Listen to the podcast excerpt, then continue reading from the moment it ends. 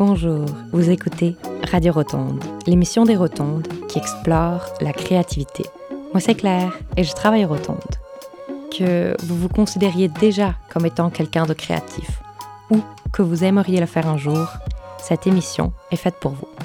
Alors, qu'est-ce qu'on veut dire quand on dit qu'on va explorer la créativité? On va en fait essayer de démystifier cette notion et de comprendre ce que cela veut dire d'être créatif et comment on peut développer cette qualité en nous.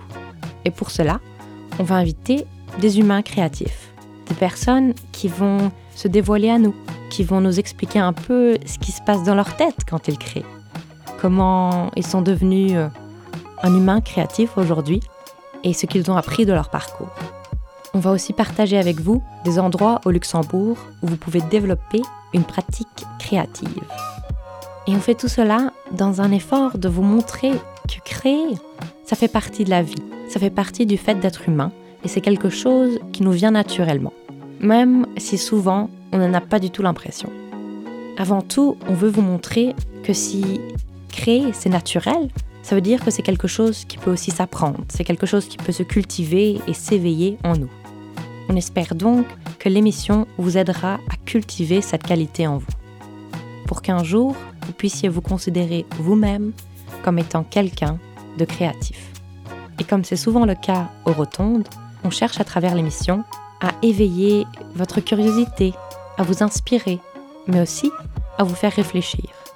Cette émission sera diffusée une fois par mois, le premier mardi du mois, à 18h30 sur les ondes de Radio Ara, au 102.9 ou au 105.2. Vous pourrez aussi retrouver nos épisodes sur Spotify ou sur le site des Rotondes sous Radio Rotonde. Alors, commençons. Chaque émission va débuter avec l'interview d'un humain créatif. On va non seulement parler avec des artistes, mais avec des personnes de différents milieux. On va essayer d'aborder différentes notions autour de la créativité avec chacun des invités. Mais on va aussi essayer de vous faire découvrir cette personne, son parcours, son imaginaire, et sa façon d'approcher le monde. Pour ce quatrième épisode de la saison, nous avons invité Mich Strotz, un serial entrepreneur du Luxembourg et qui est aujourd'hui CEO de Neon Marketing. Alors pour moi, l'entrepreneur, c'est un créatif par définition. C'est une personne qui donne vie à une idée construit un empire autour de celle-ci. Alors du coup, j'ai voulu parler d'entrepreneuriat dans le cadre de l'émission. Et quand j'ai dû penser à un invité, j'ai pensé à cette ancienne connaissance qui est Mich. J'ai rencontré Mich il y a quelques années dans le cadre de mon ancien travail. Et ce qui m'avait marqué à l'époque, c'est que c'est quelqu'un très humble, mais aussi quelqu'un d'extrêmement ambitieux. Il a aussi une, grande curiosité, euh, il cultive de nombreuses passions, c'est quelqu'un qui a toujours été entrepreneur, et cela depuis son adolescence. Il n'a jamais voulu avoir un chef, et c'est toujours le cas aujourd'hui. Et alors qu'il n'a que 30 ans, il a déjà créé de nombreuses entreprises. Et vous verrez, il s'est réellement pris au jeu de l'interview. Il s'est dévoilé à nous. Il a partagé avec nous comment il en est arrivé là où il est aujourd'hui. Il partage en toute honnêteté aussi combien il est difficile d'être créatif combien cela demande de l'effort. Et vous allez en fait découvrir un humain qui en demande beaucoup de lui-même, quelqu'un qui a de grands rêves, mais qui en fin de compte veut juste changer le monde en faisant ce qu'il aime.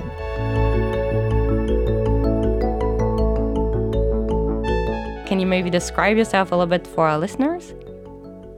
Uh, yes, sure. Um, so my name is Misch Strotz. I'm the co-founder of uh, Neon Marketing Technology.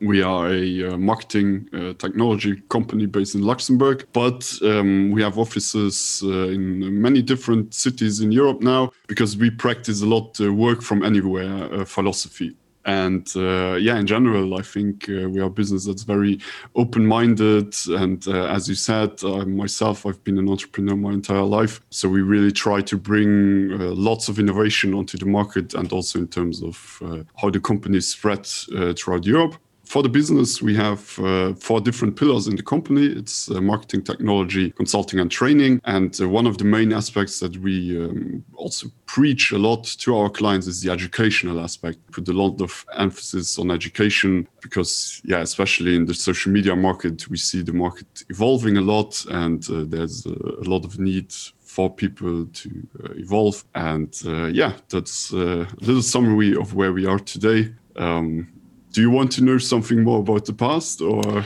Oh, I, I do think people would like to know what it means when I tell that you were always an entrepreneur and for, yeah. for you to roll back a little bit and give them some perspective. Because I think one, one very interesting thing uh, to tell people is that uh, I actually had my first website 20 years ago when uh, my dad, back in the days, he, uh, yeah, he, he had an, uh, an operation with his back and he uh, taught himself to learn coding. And then he taught me and uh, 20 years ago, I mean, it was the, the had the very early age of HTML and websites still had those GIFs everywhere and they were flashing like, I don't know. So yeah, that was my first experience uh, with websites. And since then, um, yeah, I, I, basically became a freelance worker for my friends, for uh, friends of my dad, uh, for uh, people in my family, which really taught me a lot on how to be, um, yeah, self-employed and um, then a few years later, when when I went to university, we started uh, our first company, and then the journey actually really started. so, so, what was the first thing you you created then? The, the first company uh, I launched actually was called Alpod. It was uh, it was the uh, Luxembourg podcast. Uh, did it mean? And uh, if I'm not mistaken, we were one of the first podcasts uh, in Luxembourg back in the days. Also on Radio Ara, by the way. but yeah, we did not only do podcasts. We we also did um, yeah video clips for companies like also a brewing company. where I also know you from, actually. um, yeah, and back in the days, that was when Facebook had just launched, and the videos we produced uh, were mostly made uh, also for social media, of course. So I got uh, in touch very early on with the professional side of social media. Uh, yeah, which has allowed me to uh, also create the, the newest project, Neon Marketing Technology, two years ago. So yeah, here we are.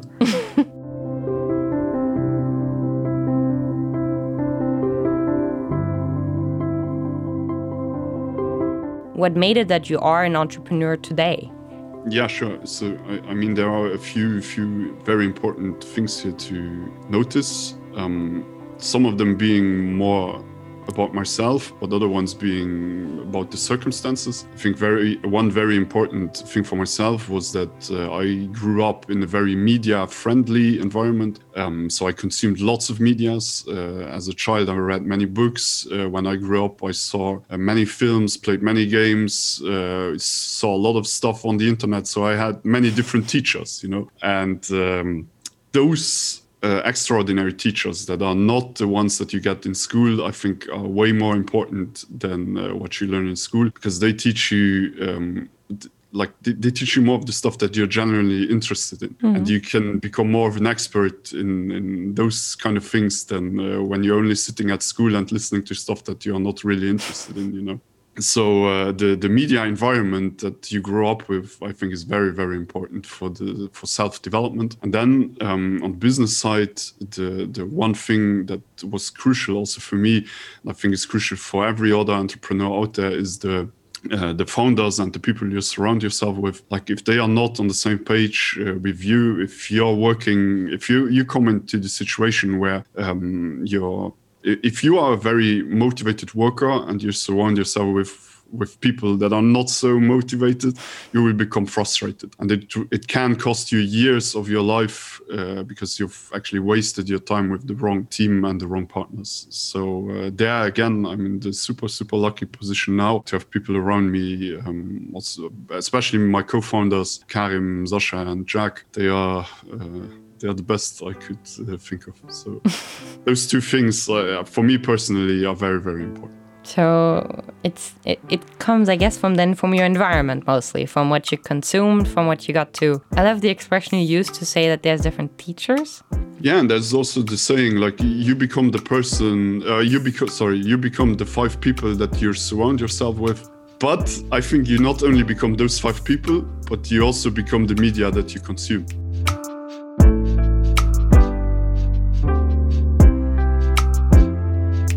Yeah, for me personally, I studied uh, digital media and games. Um, of course, uh, I was also always interested in gaming. I'm still a big uh, gamer, and um, that's one of the reasons why I chose I chose this particular uh, these particular studies. Um, but I focused more on the media aspect. I uh, was always a web uh, developer. I uh, intensified those skills at university, and um, yeah, in all the companies I had, I always had co-founders and partners, and I was usually always more the the CTO, so the, the tech guy. But yeah now in the past uh, in the past year basically i moved a bit away from the tech part. I miss coding a lot but now i grew more into the ceo uh, role which is uh, also very interesting of course I guess then it's for you also a part of maybe letting go and saying, okay, other people are capable of doing this and or even doing it better than myself. And, you know, I need to be a leader rather than the, the worker be after a while. Yeah. So um, in business, you have those four, um, four, four categories actually of which kind of uh, worker you are.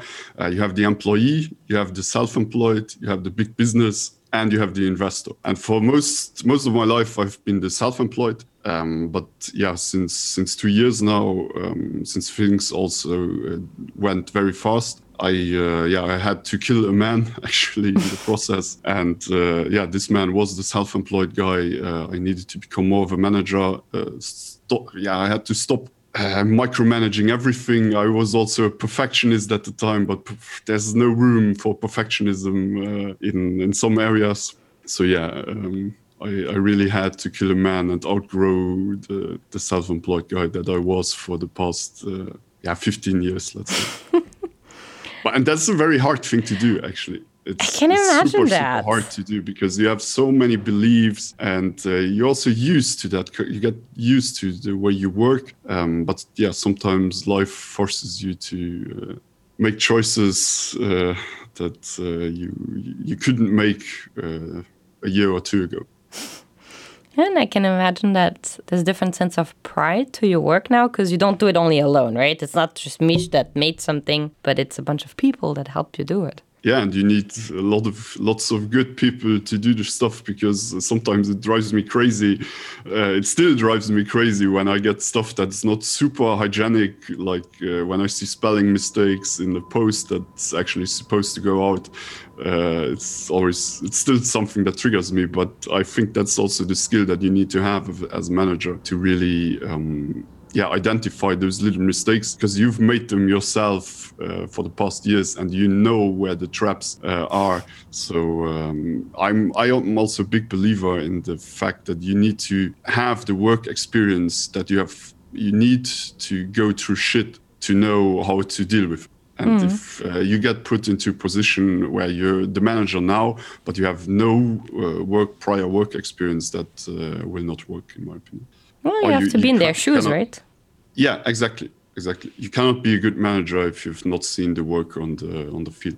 Well, maybe you can, but uh, I cannot. Like, I was gonna say that. I think if if you if you're more of um, um, a thinker, someone who's more introspective, someone who's more technical, you need to go through all of that yourself to be able to manage that person doing that for you later on. Yeah, especially in the, the tech aspect, because uh, many tech people are nerds. So um, they, uh, yeah, they are really focused on those little details. They know how much fun it is to uh, code something. So yeah, I think uh, for me, I've always been a nerd myself. Uh, I have no problem with saying that, and uh, as a result, I'm very interested in the little details, and I think it makes me a better manager uh, and not the worst one.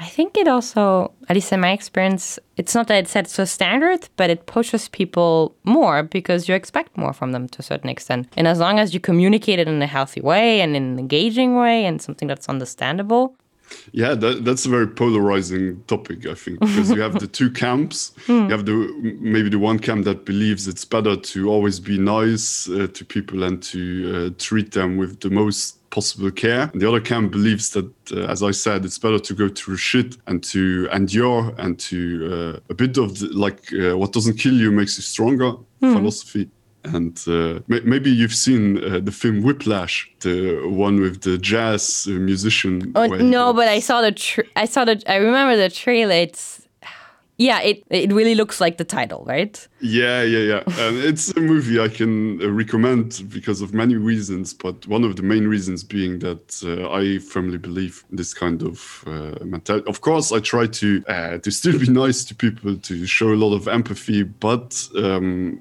I also try to be very exact and not to let things slip uh, if I um, yeah if I believe that they are just not uh, right or good very crucial uh, aspect.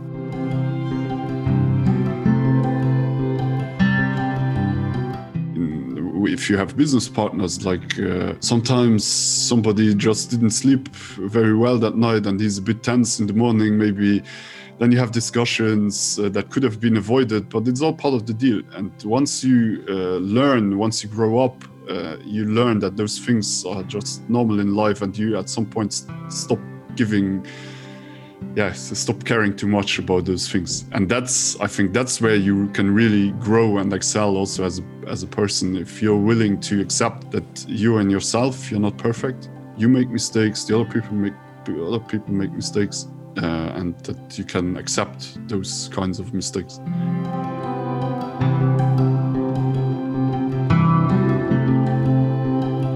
As an entrepreneur, I think you are no one without the team that uh, you have around yourself because um, well if you work self-employed you can only do like what the human being can do in 24 hours but if you have a team around you you want to grow with your team and therefore I think that having or sharing a really great environment with your team and have building a company culture that is really based on growth together growing together is very crucial to the success of every um, bigger or more important project. And how do you try to harness that growth environment and these days so a few very practical things we do. Like uh, as i said before we are work from anywhere. Mm -hmm. uh, in the company we work a lot with digital uh, platforms. We use uh, slack for example for the intra team communication we share lots of resources um, which we also by the way very often share with our clients. We have this neon social club for example. We have free resources on our website um, where we believe in a lot in the process um, in creating value you know? Like if we create additional value to customers to clients to friends etc then people will eventually uh, come back to you uh, and uh, also try to learn from you you know um, so this growing is a synonym for for learning and uh, we try everything we can to really get our people to learn as much as possible. And then of course also to for example tomorrow uh, we will play among us in the company uh, among us which is a game uh, uh, yeah it's a game that's fairly easy to play uh, so everyone can join.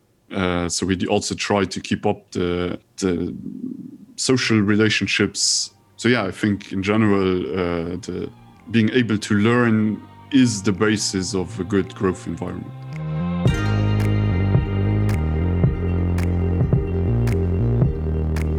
So I was wondering for you what is then a good idea? Something that's worth investing into and and making into a business then? That's a very good question. Um, and I think there you need to differentiate between two types of good ideas.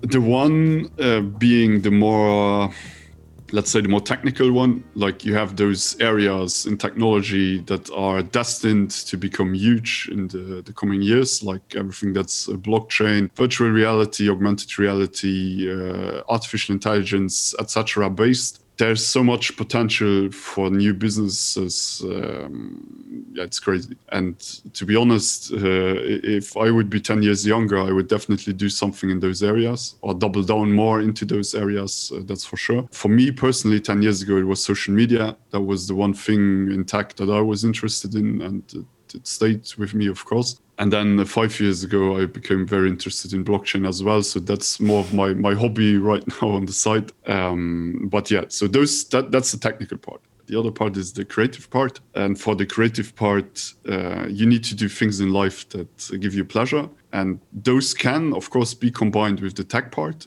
But um, it can also be like for, for myself now, uh, we've launched a show uh, a while ago. And it's just something we do for fun.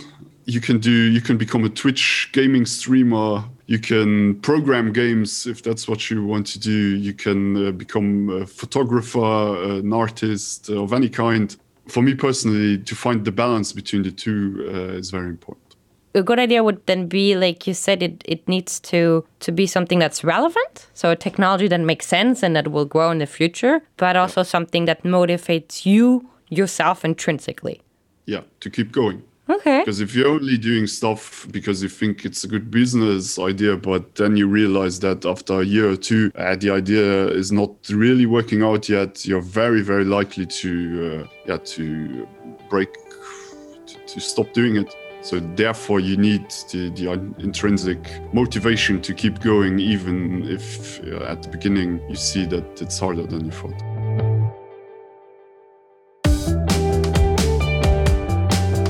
An idea is worth nothing.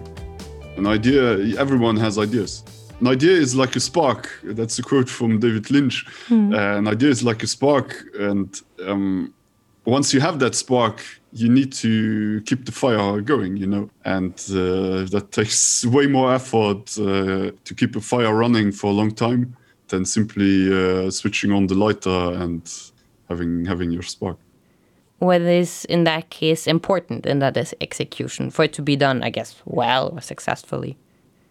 Of course in terms of the execution of the idea there are so many branches that will open that will open up along the way. And at some point uh, coming back to the the fire reference there with the spark if the wind comes and blows the fire out i mean uh, then the fire is gone you know? And mm. that can happen very quickly uh, if you take the wrong steps so then a, a right step is what a, a, step that feels right for you in the end or? Very often th that's the case. Mm. very often the the right step is the one that feels right and uh, very often you get pushed into situations where you're tempted to take the wrong decision very often you, you have factors like fear that come from the people you work with like the clients the customers etc they get nervous they start yelling at you uh, and you need to be able to withstand all uh, every wind that comes uh, along the way you know um, I want to try some analogy here, but mm. it's not really working out, I feel. But uh, yeah, I mean, in the end, the execution of the idea is, is a very difficult process. I could could explain many different paths, but every path is different. And you can sleep right at night at, if you're not staying up with thinking like sentences like, oh, what what if I had done this and that, then it's then it becomes very difficult to stay focused on your journey.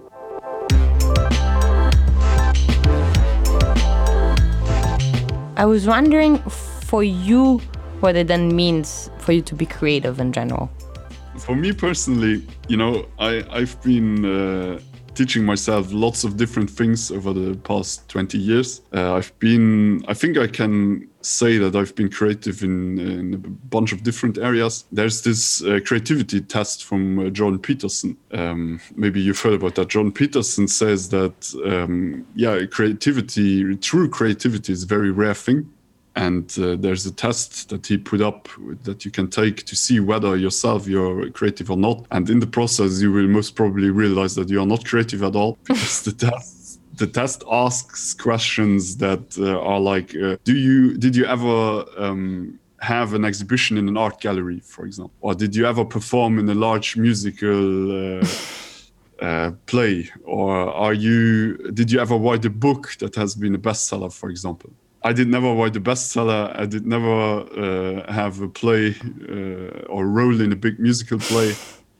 So uh, being creative is going down in in many different creative areas, and the truly creative person excels in many of them. And uh, yeah so for me creativity is being an artist in any in every uh, different sense and uh, today the very interesting thing today is that uh, also as a tech person i think you can as an engineer you can be very creative and that's for me personally i think the area where i um, was the, always the most interested in.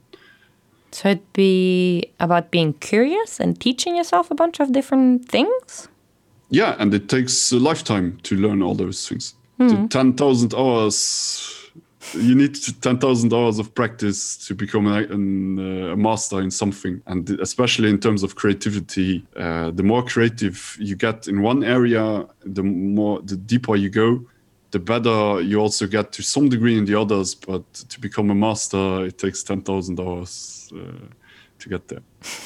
So I guess it'd be practicing and then sometimes opening your mind to something new. Yeah and being genuinely interested in in all those things. Like if you are only a great painter according to John Peterson's test you are not creative. Because the creative uh, person also is a great musician he's a great uh, writer he's a great uh, uh, art, a dancer etc okay I'm agreeing more with this test you're describing that at first sounded like if you are not an artist um, that you're not creative, which I I I, I I really really disagree with by like a million percent. Just you know, creating is just bringing something to life, and I you need to make a difference. You, you need to make a difference between a creator and the creative.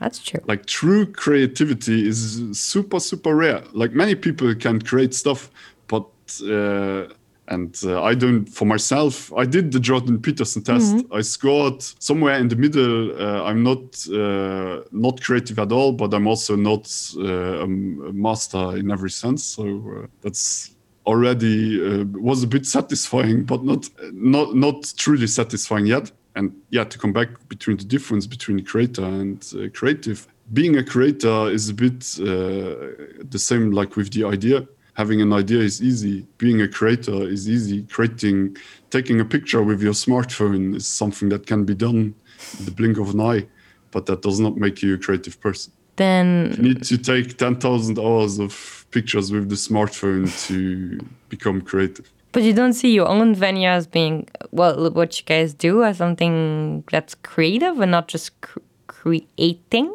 The things we do are being done thousands of times on the planet. And I'm not that naive to say that we are better than than another company that does the same thing in the US for example. That's true. I mean if you're trying to be unique around a huge China, world or in China or in India or in Australia or wherever on the planet there are many companies like ours. Of course we have a product for example the neon tools um, which is a marketing toolbox uh, which is I think kind of unique uh, worldwide. We have also users from everywhere in the world. Of course that's that's something creative innovative but uh, compared to the really big stuff it's still nothing you know? Well maybe you're setting the bar a bit too high right? Even if it's just for a few people that you're making a difference isn't that enough to consider itself being a creative endeavor I will be satisfied when we serve a million people. Okay. Then I then I can say maybe it was a creative idea maybe it was good uh, but until we're not there yet um, I think it would be naive to say that I'm more creative or less creative than other people.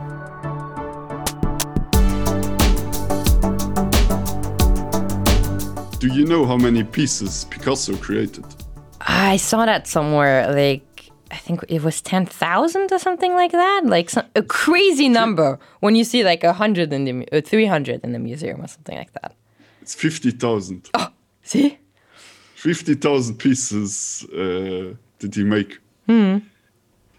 as I said it comes back a bit to the 10,000 hours um, then you need to spend on something to really become a master in it. And um, you know for me I've done a few apps a few websites uh, but to be honest I'm not even sure whether I've already spent 10,000 hours on that.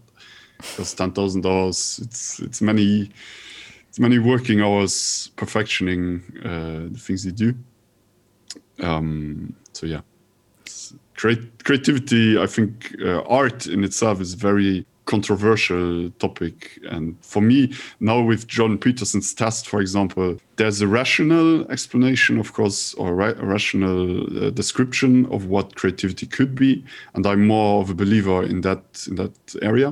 And there's the emotional description what creativity could be. Of course uh, everyone can be an artist. Everyone is unique. Everyone can uh, one has his own path that he, he goes but to be a truly creative person uh, you need to put in the work and there's no there's no shortcut.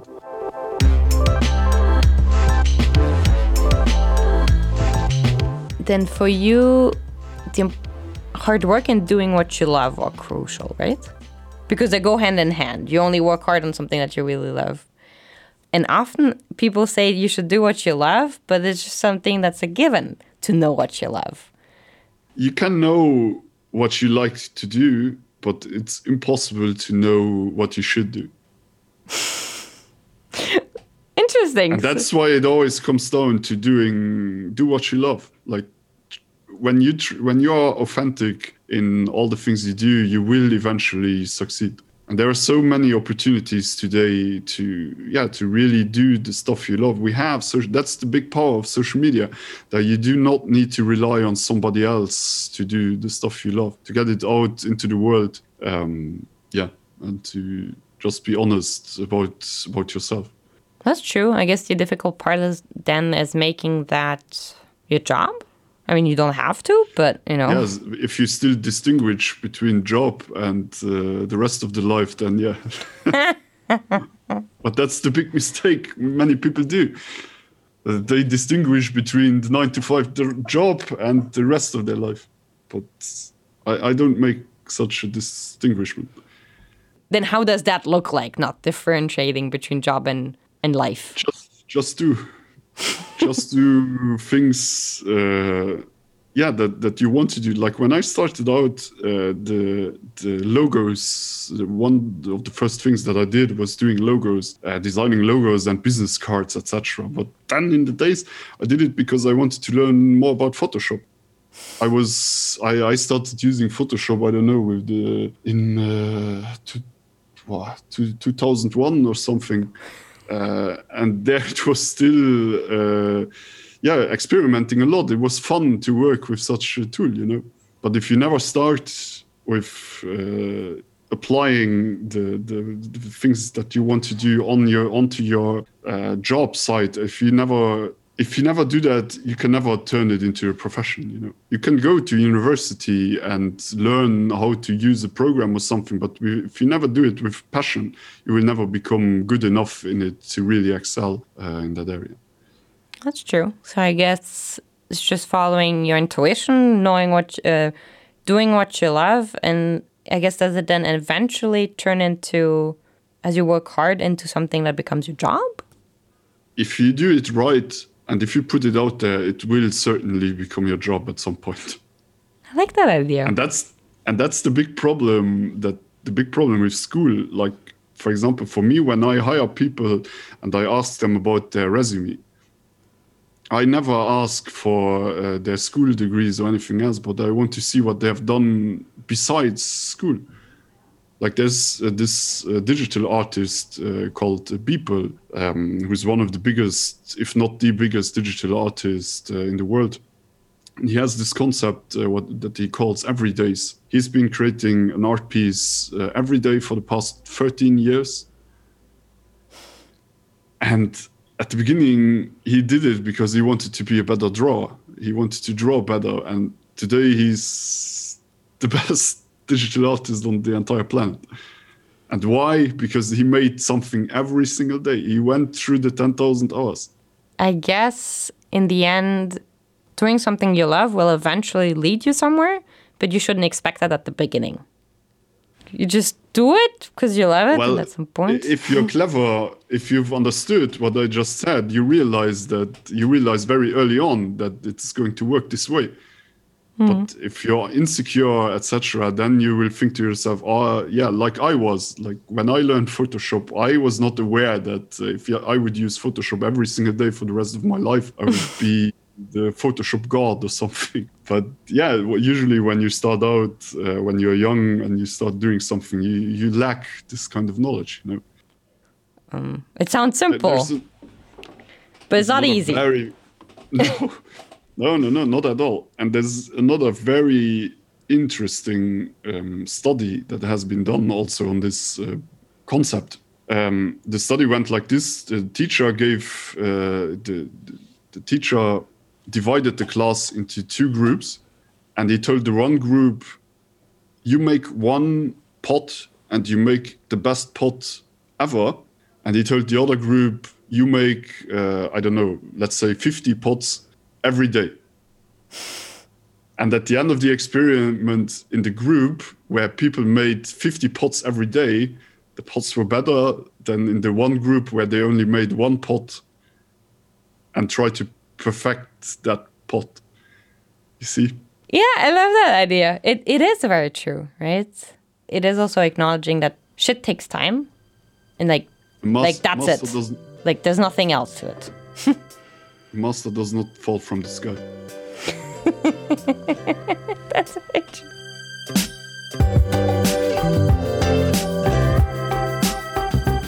That's also a very interesting uh, quote that I saw at some point on Twitter.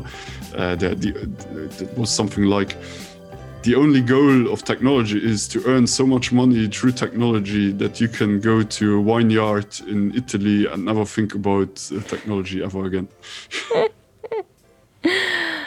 well, is it true for you? absolutely, absolutely. It's uh, work now, work hard uh, now, and try to become a self-made man, and then never think about this kind of stuff ever again, and become only an artist, a creative guy uh, that can do only the fun side. Uh, that's not that much uh, business related anymore. Work only on the fun stuff um, that really makes you. Um, shine as a person. Hmm. So, what would be then the artist version of you? yeah, good question. Actually, um, he would definitely be a photographer. Um, he would probably also be a 3D artist. He would be a painter, like Bob Ross style of painter. You know, he he had those videos back in the days, and it was a very comfortable way of drawing and very relaxing to watch. Drawing my vineyards in Italy will be like uh, a dream that will probably never come true. but then, so so the idea would be that that you work hard, and then at some point you have you're financially independent enough to to let go of that and maybe just invest into ventures and do that. Okay. Yeah. Well, I mean, it. Uh, I think it also depends what the timeline is, right? If you want to be at that position when you're 45 or when you're 60, that's different, right? The big problem here, also, of course, is that we work our entire life, then we go into retirement, but by that time we are 60 or 65, and you cannot really profit from the retirement, you know. And that's something I want to definitely uh, the mistake that I don't want to do. I want to be retired way earlier. I want to yeah be able to profit from sitting in the vineyards and not only see my grandchildren running around there but also my my children maybe you know hmm.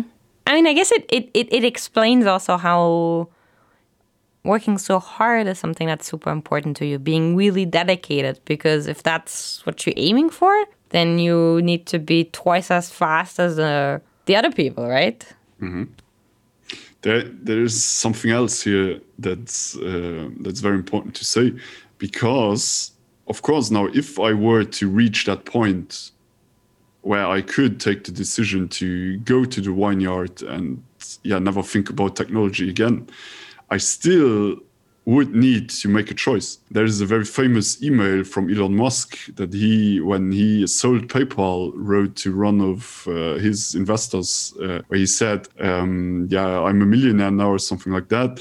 I could be sitting at the beach sipping mai tais all day long, but I decided that humanity needs to become an interplanetary species. So that's why I want to found SpaceX now."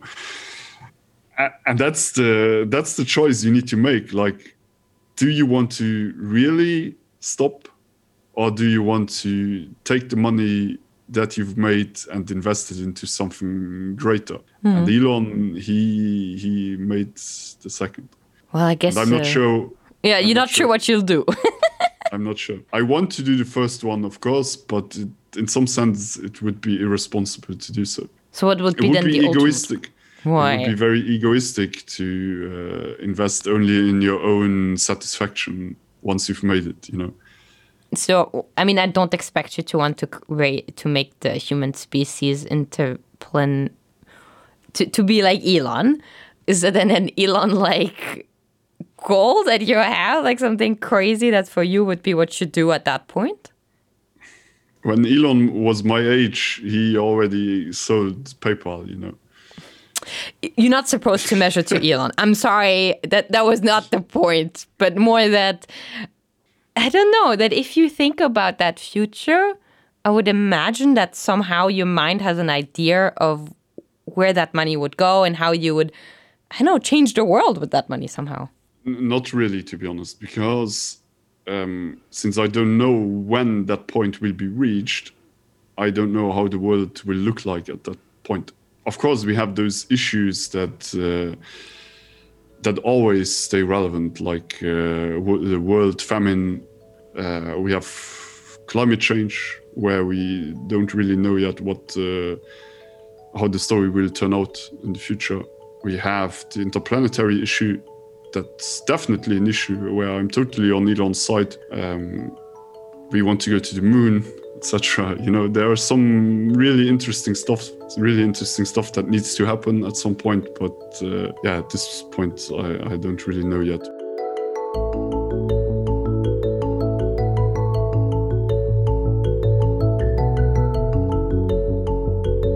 I don't know if there's something practical you can think of but I was trying to think of um, something you would advise people to do that want to to maybe like you become an entrepreneur. Yeah no definitely. Um, there are some there's some advice that I can give and there's a quote that I have that's also hanging in my apartment. So one of the major advices that uh, that I want to give is that that can be transcribed as don't listen to your parents. Question authority. If your parents tell you things that you don't agree with or that you find truly illogical etc also your parents they are only human beings um, and it's very crucial that in the process of growing up that you start to question things that you need you need to develop a skill to question everything around you. Also the stuff that we are presented with as uh, yeah as given facts um, you need to be able to to question because only when we question we can actually try to change something. If we are yeah unsatisfied with the world around us we we get the then we get the ideas an idea is always a solution to a problem so yeah that's i think that's the main advice uh, that i want to give question authority. And if you're always used to being uh, yeah to never question anything and to always take everything as given and god impo imposed or whatever then you will never be able to outgrow yourself as a person. That's true. That's true. and, and that's i think also a very good point to go over to the quote that oh, cool. I uh, told you about. So it's a quote uh, from a Japanese samurai called Miyamoto Musashi. the quote is um, goes like this: "Step by step, walk the thousand mile road, study strategy over the years, and achieve the spirit of the warrior. Today is victory over yourself of yesterday. Tomorrow is your victory over lesser men." And why did you want to share this quote? Because I think it sums up a lot of what I said uh, in the interview today. Like it has step by step the thousand mile road. It's the 10,000 hours you need to put into work, need to question everything, achieve the spirit of the warrior. And you know, most of all, uh, you need to question yourself mm. because that's where most people fail and only then can you outgrow yourself.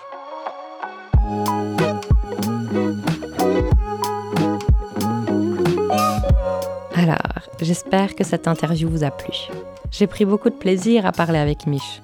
même si des fois, comme vous l'avez vu, on ne partage pas toujours la même opinion. Mais c'est ça l'important, c'est de voir qu'être créatif, ça veut dire différentes choses pour différents humains, et que ces définitions peuvent des fois même s'opposer. Je crois qu'en fin de compte, la créativité restera toujours quelque chose qu'on ne saura pas réellement décortiquer ou rationaliser. On n'aura jamais un, guide simple pour pouvoir y arriver. On aura juste euh, quelques pistes de réflexion. Et pour Mich, en fin de compte, être créatif, c'est rare, c'est un but ambitieux. C'est quelque chose qui nous demande non seulement d'être curieux et de s'intéresser à plein de choses différentes, mais de les maîtriser toutes. Et c'est cette maîtrise sur laquelle il insiste. Ce temps qu'on doit investir. Mais je crois aussi qu'il nous conseille de faire ce qu'on aime. Et que si on s'investit avec passion, qu'on travaille d'arrache-pied, on trouvera notre voie.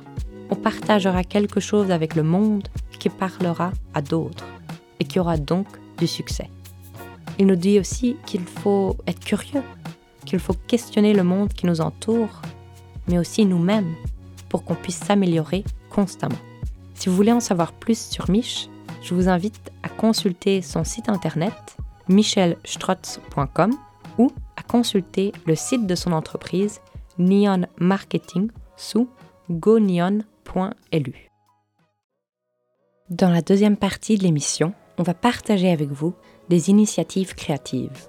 L'idée, c'est de commencer l'émission avec une interview qui vous inspire, qui vous donne des idées, qui vous rend curieux, et puis de vous présenter des lieux ou des initiatives qui vous permettraient d'éveiller, de développer cette curiosité. Lors de chaque épisode, on va toujours essayer de mentionner quelque chose qui est davantage destiné aux enfants et quelque chose qui est davantage destiné aux adultes. Et ces lieux ou ces initiatives vont toujours être présentés par leurs créateurs ou leurs employés, des personnes qui peuvent réellement vous communiquer leur passion pour ce lieu. Alors, pour cet épisode, sachant qu'on a parlé beaucoup d'entrepreneuriat et de technologie avec Mich, on va vous présenter des initiatives qui sont liées à ces deux thématiques. La première initiative qu'on va vous présenter est Young Entrepreneur. C'est une ASBL qui a pour mission d'initier et d'éduquer les enfants et les jeunes à l'entrepreneuriat. Et j'ai voulu vous présenter cette initiative tout simplement car tout le monde n'est pas comme Mich. Tout le monde n'a pas cet instinct un peu naturel de devenir entrepreneur et cette envie de ne pas avoir un chef.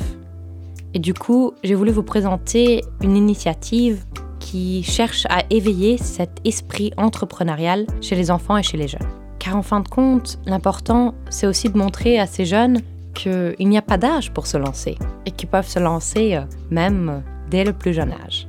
Alors vous allez maintenant entendre Stéphanie Damgé, qui est directrice de Young Entrepreneur. Donc, qu'est-ce qu'on fait? On fait de l'éducation à l'entrepreneuriat. Donc, on travaille avec des jeunes entre 9 et 23-25 ans pour justement leur donner la possibilité de créer quelque chose, de gérer des projets et à développer des compétences entrepreneuriales.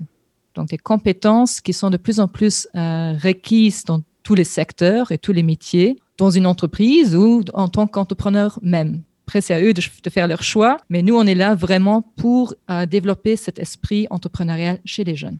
Et concrètement, ça veut dire quoi? Il y a quoi comme, comme programme auquel on peut participer en tant que jeune? Alors, comment est-ce qu'on fait ça? Donc, on offre en fait des programmes éducatifs à chaque niveau de l'enseignement. Ah, donc, au niveau de l'enseignement fondamental, au niveau de l'enseignement secondaire et supérieur. Et tous ces programmes se basent sur des expériences pratiques. Et tous ces programmes ont aussi un contenu éducatif qui a été développé avec des experts où on touche donc des objectifs et des compétences euh, concrètement définies. Et ces programmes suivent donc tous euh, des, expériences pratiques ou des séances interactives avec des volontaires du monde économique. Donc, euh, on travaille ensemble avec les écoles, les enseignants sur le terrain, et bien sûr les jeunes eux-mêmes, mais c'est via, les, écoles qu'on contacte les, les, jeunes, et de l'autre côté les volontaires du monde professionnel. Donc, si on a envie de participer, il faut juste voilà, découvrir euh, sur notre site les différents programmes. Et on a pour chaque catégorie d'âge euh, des activités organisées, euh, des activités vraiment concrètes pour les jeunes où ils peuvent développer leur esprit entrepreneurial ou leur esprit d'entreprise. Et l'un des projets phares, c'est la mini-entreprise, si je me souviens bien. Exactement. Je pense que la mini-entreprise, c'est le plus connu. Euh, donc, la mini-entreprise, donc c'est pour les jeunes âgés entre 16 et 19 ans. Et là, c'est en, équipe qu'ils apprennent à créer et à gérer une entreprise en mini-format pendant toute une année scolaire.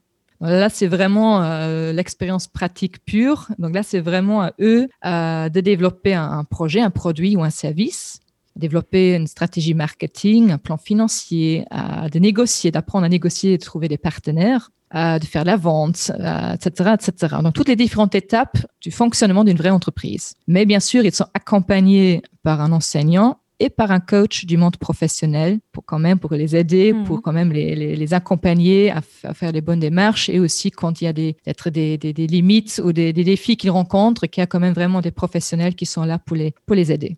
Donc nous, on le prépare en fait vraiment à l'entrepreneuriat. Euh, donc, on les prépare vraiment, on leur donne envie. Et il y en a peut-être qui disent Ah oui, euh, ça, ça, me donne envie je veux continuer avec ça. Peut-être pas tout de suite, peut-être aussi quelques années plus tard. Euh, il y en a qui continuent avec le même projet.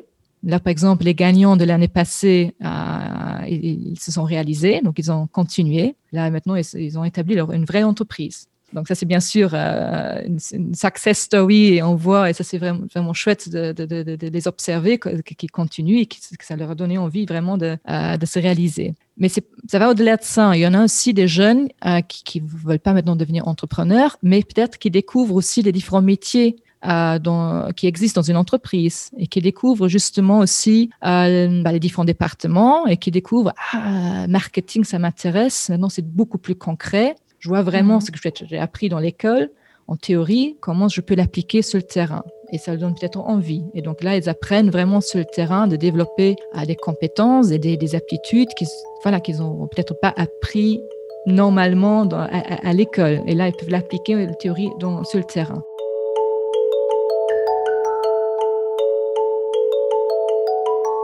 Et donc, on a des activités, par exemple, comme euh, le Job Shadow Day, qui se déroule euh, fin mars, début avril, où ils peuvent justement les jeunes âgés entre 16 et 19 ans découvrir euh, le fonctionnement d'une entreprise en accompagnant un dirigeant d'entreprise pendant une journée de travail. Et on a aussi qui restent après en contact et qui, qui, qui continuent à aller d'abord peut-être un summer job et après un job d'étudiant et après peut-être en stage. Donc il y a une histoire aussi qui continue. Et sinon, on a d'autres programmes comme par exemple euh, le Fit for Life. Euh, là, on vise beaucoup plus l'éducation financière. Ça fait partie aussi de l'entrepreneuriat. Donc, c'est-à-dire là, on, ils apprennent à, les jeunes âgés entre 14 et 16 ans euh, ils participent à des, cours euh, donnés par des volontaires du monde économique et qui portent sur euh, l'éducation financière, comment gérer mes propres finances, donc mes finances personnelles, comment établir un budget mensuel, quels sont les coûts mensuels qu'on doit en planifier. C'est vraiment c'est très concret, utilise des exemples concrets et le volontaire amène aussi ses propres exemples et ses propres expériences en classe. Et donc ça veut dire qu'en fin de compte, vous essayez d'inciter non seulement les jeunes à devenir entrepreneurs, mais tout simplement aussi à pas les confronter, mais à leur montrer euh, peut-être une partie de la vie réelle et ce que ça veut dire d'être en entreprise, ce que ça veut dire euh, d'être adulte et que eux savent peut-être euh, trouver leur voie un peu mhm. plus facilement, tout simplement parce que ils sont confrontés à la réalité au lieu d'être confrontés à la réalité à la fin de leurs études, quoi. Exact. Et c'est aussi qu'ils apprennent à se poser les, les bonnes questions à temps qu'ils découvrent aussi quelles sont leurs compétences et leurs intérêts et leurs mhm. valeurs. Euh, et aussi leurs points faibles aussi. et qu'ils découvrent aussi, voilà, qu'est-ce que je peux faire en fonction de tout ça? Qu'est-ce qui existe comme débouchés professionnels? Et qu'ils apprennent vraiment à, gérer, les, à se poser les bonnes questions. Qui suis-je? Qu'est-ce que je peux faire avec ça? Qu'est-ce qui existe ailleurs? Et leur permettre d'aller de, de, en contact avec le monde professionnel. Et c'est ça qui est très inspirant, de, mm. de, vraiment avoir cet échange avec les volontaires du monde professionnel qui, qui sont là, parce qu'ils font ça, euh, les volontaires, c'est du bénévolat. Donc, ils sont là vraiment pour inspirer les jeunes. Ils sont là vraiment pour euh, les accompagner, pour partager leur expérience, leur expertise euh, avec leur profil, avec, avec ces jeunes. Et, ça, reste, ça reste dans la tête des jeunes, parce que c'est quand même inspirant et c'est inspirant de voir quelqu'un qui a une passion aussi pour un métier ou, ou pour une, entreprise ou pour un secteur d'activité. Et cet échange, je pense, c'est très enrichissant et ça a plus d'impact Et euh, je dis toujours aux volontaires, vous avez plus d'impact si vous êtes conscient. Ça reste dans la tête des jeunes. Ils vont après, quand ils vont peut-être quelques années plus tard faire un stage ou euh, faire des études, ils vont repenser à cette expérience-là, à cet échange et à cette personne aussi.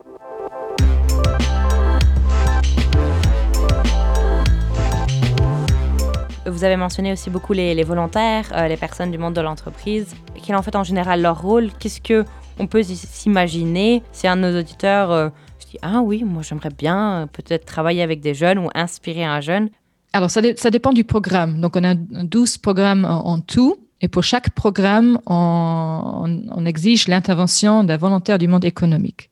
Et donc, le volontaire, il peut, par exemple, il peut être un coach ou un mentor pour les mini-entreprises les accompagner dans euh, la réalisation de leurs projets et partager son expertise et aussi son réseau professionnel avec, les jeunes. Après, ça peut être dans le cadre du Job Shadow Day, où il faut donc euh, bah, avoir quand même plutôt une fonction de, dirigeant, mais là, ouvrir euh, son entreprise pour accueillir des jeunes. Euh, ça peut être aussi dans d'autres programmes comme notre communauté et Fit for Life.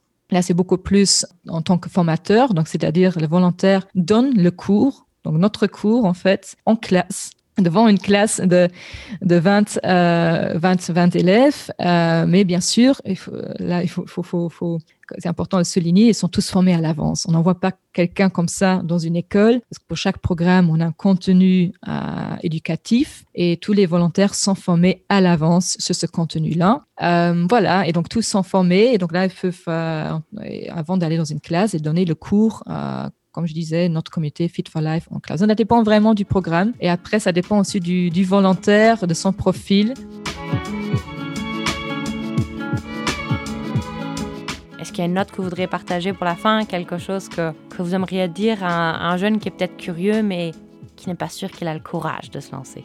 Je pense qu'il est important, nous on croit beaucoup, euh, parce qu'on parle beaucoup des, des, jeunes, on parle beaucoup des nouvelles générations, on, des fois, on les critique aussi. Voilà, et je trouve ça, nous, on voit ça différemment. Nous, on croit beaucoup dans le potentiel des jeunes.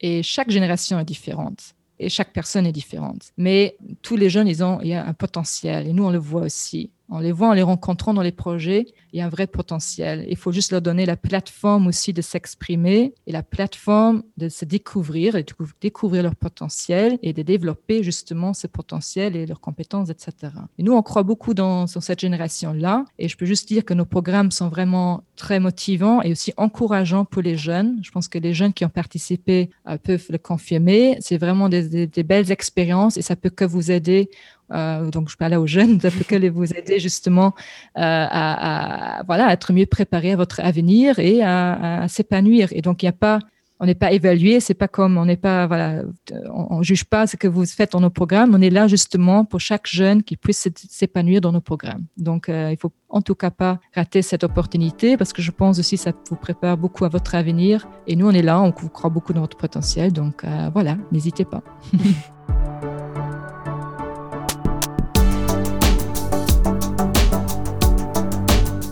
Alors, je sais pas vous, mais en tout cas, moi, j'ai adoré cette interview avec, euh, avec Madame Damgé. Et avant tout, j'ai surtout été un peu, un peu jalouse de ces jeunes qui ont cette chance, dès le plus jeune âge, d'avoir oui, comme une, petite confrontation à la réalité, qui peuvent déjà commencer un peu à tester les eaux et à voir euh, est-ce que l'entrepreneuriat c'est quelque chose pour moi, ou tout simplement de s'intégrer dans une équipe ou dans une forme d'entreprise et de se dire ah, en fin de compte, pour moi, ce qui est vraiment intéressant, c'est le fait de diriger une équipe, ou ce qui est vraiment intéressant pour moi, c'est plus euh, de faire la communication, euh. donc vraiment d'avoir une expérience pratique dès le plus jeune âge. Et pour la seconde initiative de cet épisode, on va vous présenter WIDE. WIDE signifie Women in Digital Empowerment.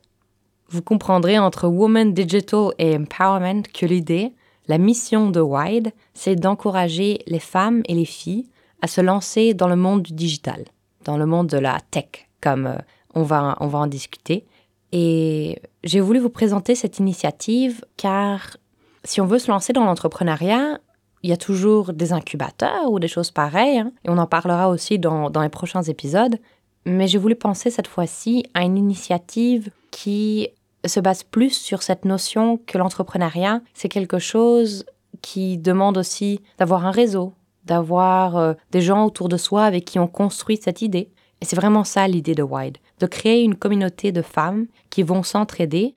Et on va parler un peu de tout ça avec Marina Andrieux, qui est cofondatrice de Wide. Elle va tout simplement commencer par nous expliquer un peu quelle est la mission de Wide et quels sont les types d'activités qu'ils offrent.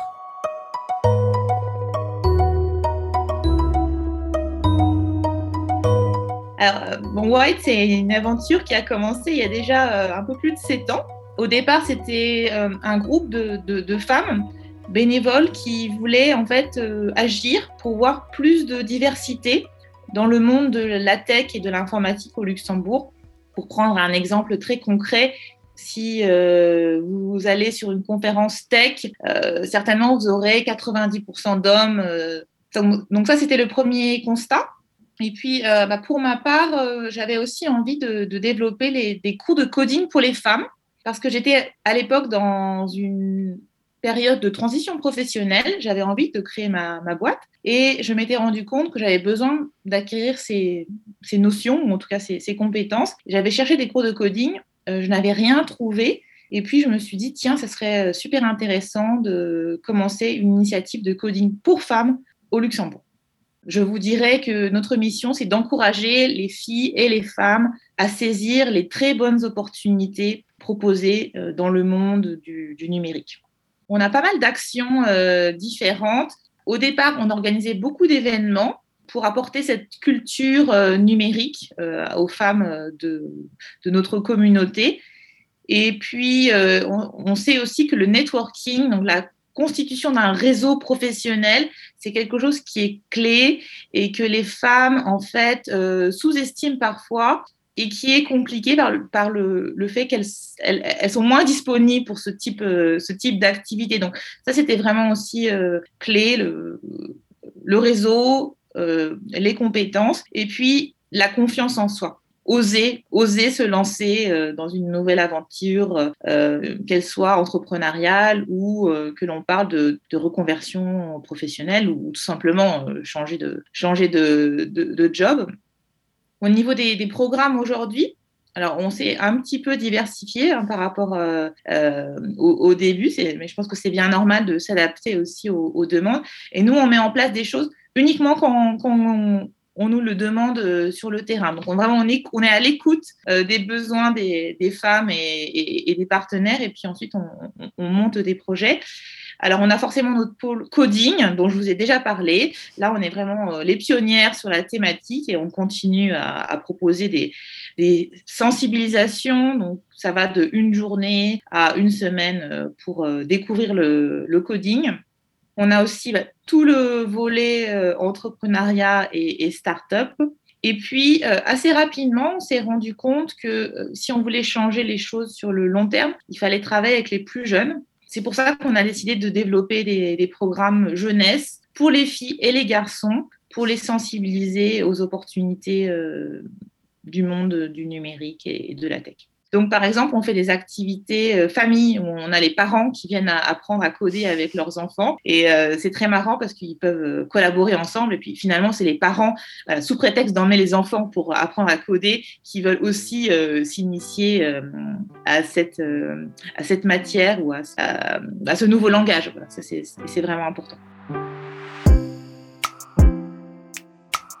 J'ai discuté davantage avec Madame Andrieux de, de ce que White peut offrir et, euh, et comment ils essaient d'aider ces femmes qui décident de se lancer dans l'entrepreneuriat dans le monde de la tech. Aussi, si on est sur son projet, bon, euh, souvent on, on part d'un besoin personnel auquel on n'a pas trouvé de, solution. Et euh, on a souvent la, tête dans le guidon, euh, si je peux parler ainsi.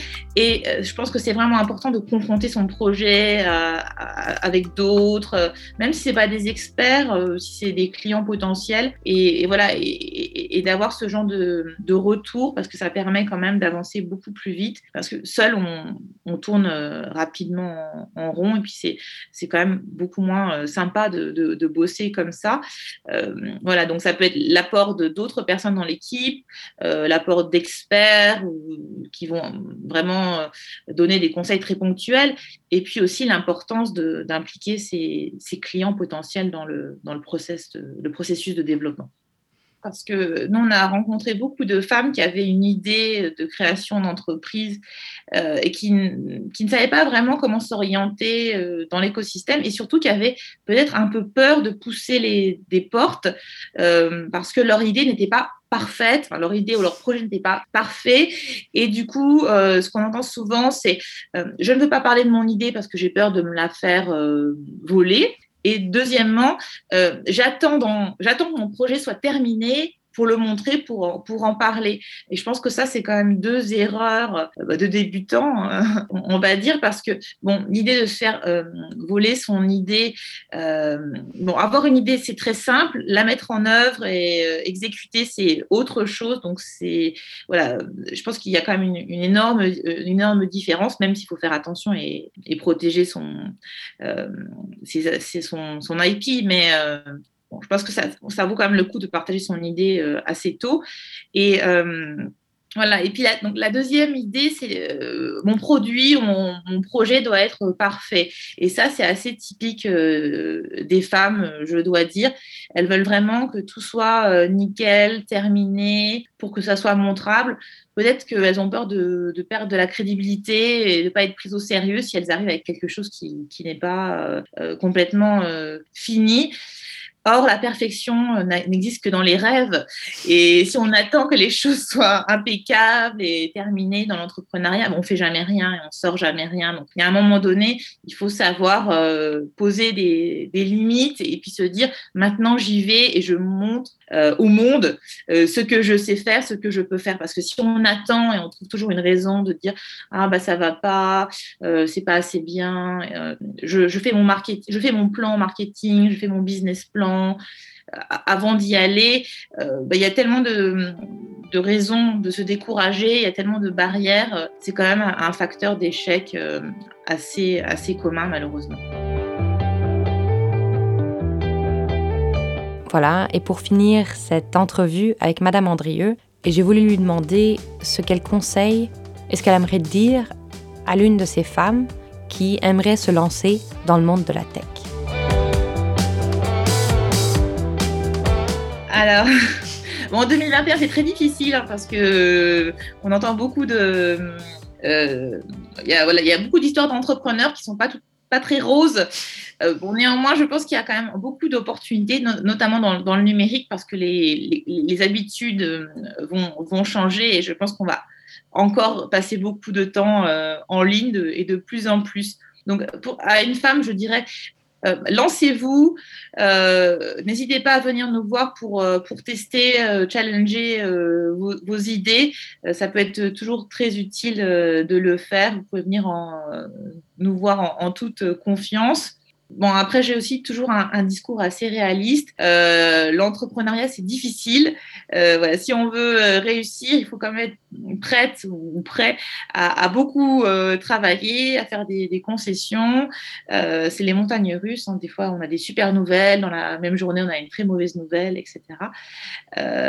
voilà. Donc, mais ça vaut le coup. Et je pense que aujourd'hui, c'est quand même le meilleur moyen de reprendre le contrôle de sa vie de se créer des opportunités professionnelles, euh, d'innover, euh, de changer le monde. Donc c'est à essayer parce que sinon on peut avoir beaucoup de, beaucoup de, regrets euh, de ne pas avoir tenté l'aventure.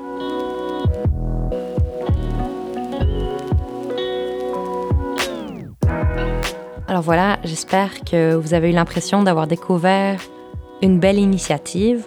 Moi, ce qui m'a beaucoup marqué, c'est que Wide offre vraiment comme un espace dans lequel on peut d'un côté tester si euh, le coding ou le monde du digital et le monde de la tech, c'est un monde qui nous intéresse, et de l'autre qui permet aussi de tester un peu nos idées, de voir si l'idée qu'on a de, je sais pas, de créer une certaine app ou un certain produit, si elle est réaliste, si elle résonne avec d'autres personnes, et euh, de, créer en fait cette communauté de femmes qui vont essayer de s'entraider pour euh, finalement avoir plus de, femmes représentées dans cette industrie qui reste encore fort dominée par les hommes.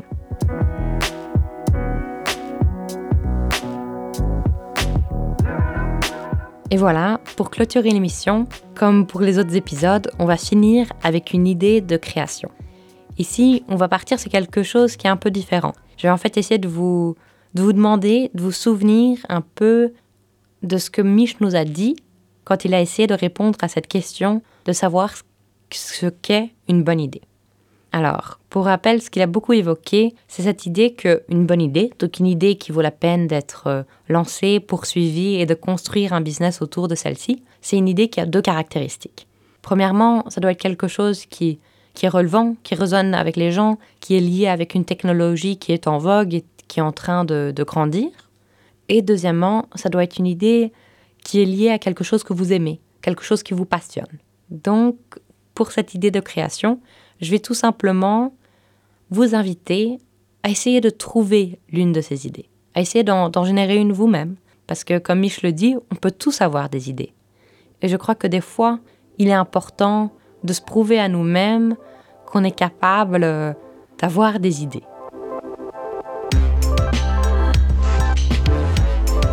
Alors voilà, si vous êtes prêté au jeu, vous pouvez toujours m'envoyer votre idée par mail à radio.rotonde.lu. Et si vous voulez voir ma bonne idée, vous pouvez aller sur le site des Rotondes dans les notes de l'émission.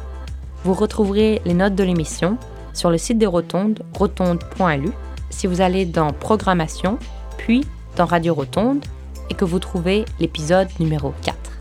Dans les notes de l'émission, vous allez retrouver des notes sur tous les invités, sur tout ce qu'on a pu mentionner durant l'épisode. Donc toutes les petites anecdotes de Mich, par exemple, vous allez retrouver la référence à, euh, à ce qu'il a mentionné dans les notes de l'épisode. Et pour vous donner un petit avant-goût du prochain épisode, on va parler avec Philippe Nathan, architecte et fondateur de 2001. Il va partager un peu avec nous ce que c'est d'être architecte, à quoi ressemble son processus créatif, comment il fait face aux différentes contraintes et demandes qui font juste partie du fait de construire quelque chose. Et il va aussi un peu nous parler de comment comment il essaie de repousser les limites du possible. Et ce qu'il veut dire quand euh, il dit euh, qu'il a envie de défendre un design qui est radical. L'épisode sera diffusé le 6 juillet à 18h30 sur les ondes de Radio Ara au 102.9 et au 105.2 et sur Spotify sous Radio Rotonde.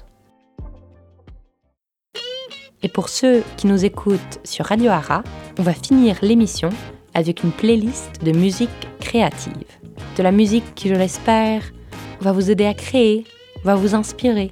Et si vous nous écoutez sur Spotify ou sur le site des Rotondes, vous pouvez retrouver notre playlist sur Spotify sous le profil Radio Rotonde ou dans les notes de l'émission sur le site des Rotondes. Et si vous êtes toujours là, merci. Si jamais vous avez des questions ou des interrogations ou que vous voulez tout simplement me donner des suggestions, vous pouvez toujours m'envoyer un mail à radio.rotonde.lu. Je vous souhaite une magnifique journée, soirée, où que vous êtes. À bientôt!